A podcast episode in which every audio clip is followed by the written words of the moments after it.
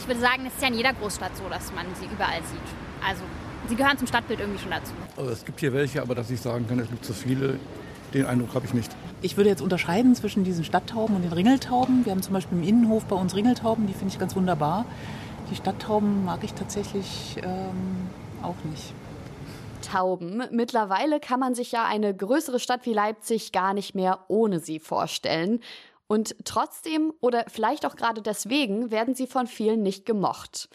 Ja, warum haben Tauben eigentlich so ein Imageproblem und wie geht Leipzig als Stadt damit um? Darum soll es heute gehen in unserer Tauben-Spezialfolge Radio für Kopfhörer. Ich bin Johanna Hohnsberg. Schön, dass ihr zuhört. Mephisto 976, Radio für Kopfhörer.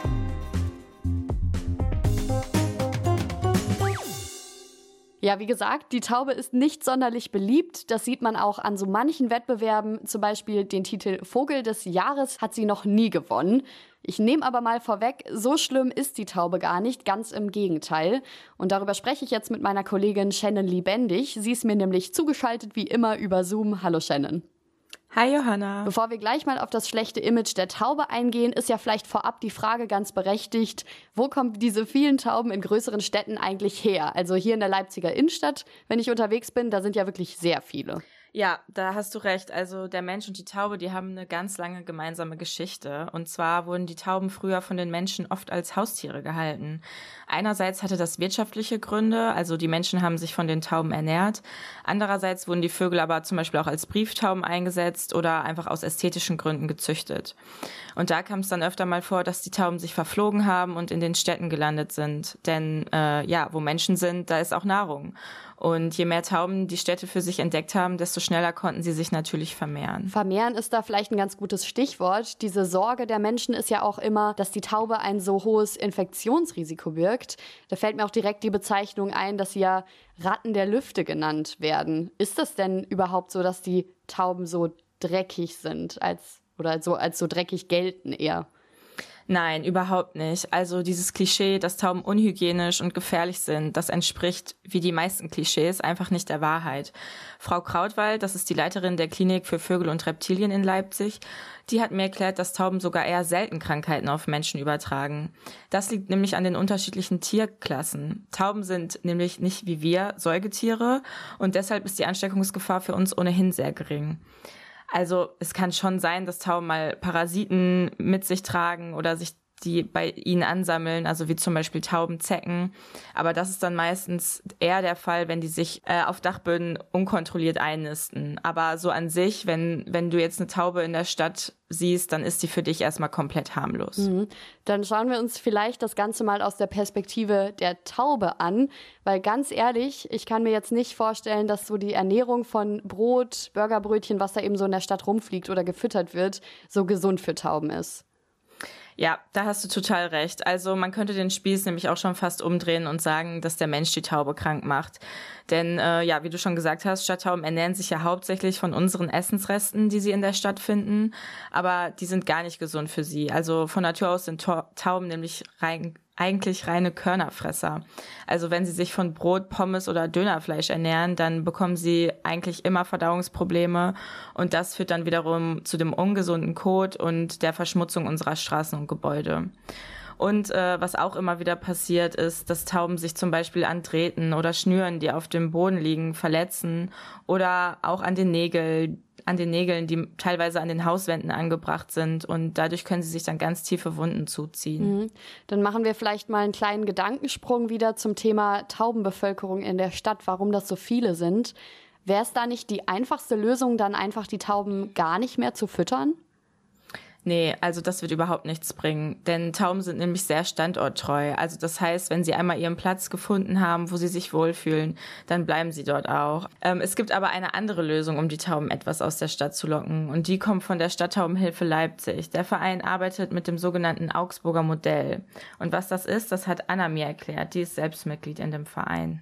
Also das Augsburger Modell, das basiert darauf, dass ähm, Taubenschläge eingerichtet und betreut werden von Menschen. Und der Hauptfokus liegt auf dem konsequenten Austausch von den Taubeneiern durch Gipsattrappen, sodass es zu keinem Bruterfolg und somit auch zu keiner Fortpflanzung kommt.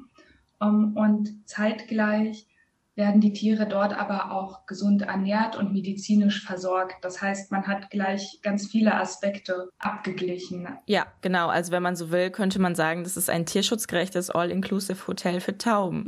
Das klingt auf jeden Fall richtig gut und entspannt, hätte ich auch gerne. Wo stehen diese Taubenschläge denn? Ähm, bisher stehen die meisten bei den Helferinnen und Helfern zu Hause, also über ganz Leipzig verteilt, mit jeweils so circa 30 Tauben. Und seit kurzem gibt es aber ein ganz neues Projekt am Bayerischen Bahnhof, also im Zentrum.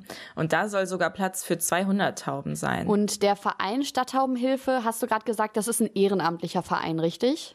Genau, ähm, also den Verein gibt es jetzt seit gut zwei Jahren und die helfen da alle freiwillig. Aber wie sieht das denn jetzt seitens der Stadt Leipzig aus? Also von behördlicher Seite hat die Stadt auch ein Konzept, um da Tauben zu helfen, beziehungsweise vielleicht auch diese Taubenpopulation ein bisschen zu regulieren?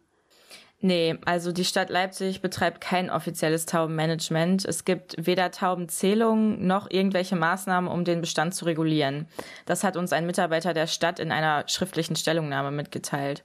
Und das Ordnungsamt stuft Tauben sogar als Gesundheitsschädlinge ein. Also wenn sich Tauben in Dachböden zum Beispiel einnisten, oder wenn sich verwilderte Nistplätze in unmittelbarer Nähe zu Menschen befinden, dann dürfen die Tauben auch vertrieben werden. Gut, da haben wir auch gerade ein bisschen drüber gesprochen, dass das schlechte Image ja nicht wirklich stimmt.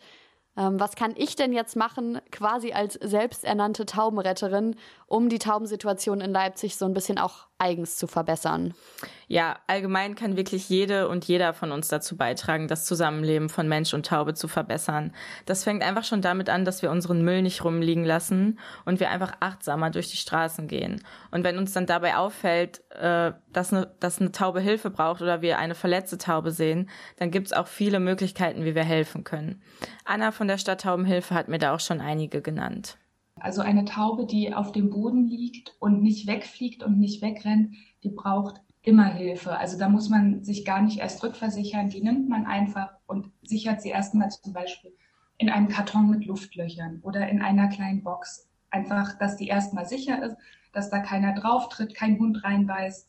Dann hat man sie erstmal ruhig gesetzt kann sie auch vorsichtig in den Schal einwickeln. Man hat ja nicht immer einen Karton dabei. Dann ist die erstmal in Sicherheit. Ja, und wenn man das gemacht hat, dann kann man ganz einfach bei der Hotline der Stadttaubenhilfe oder auch bei der Klinik für Vögel und Reptilien in Leipzig anrufen. Und äh, ja, die nehmen dann die verletzten Tauben an sich und versorgen sie artgerecht. Also als kleines Fazit können wir nennen, achtsam sein und Tauben helfen, statt sie so zu verteufeln.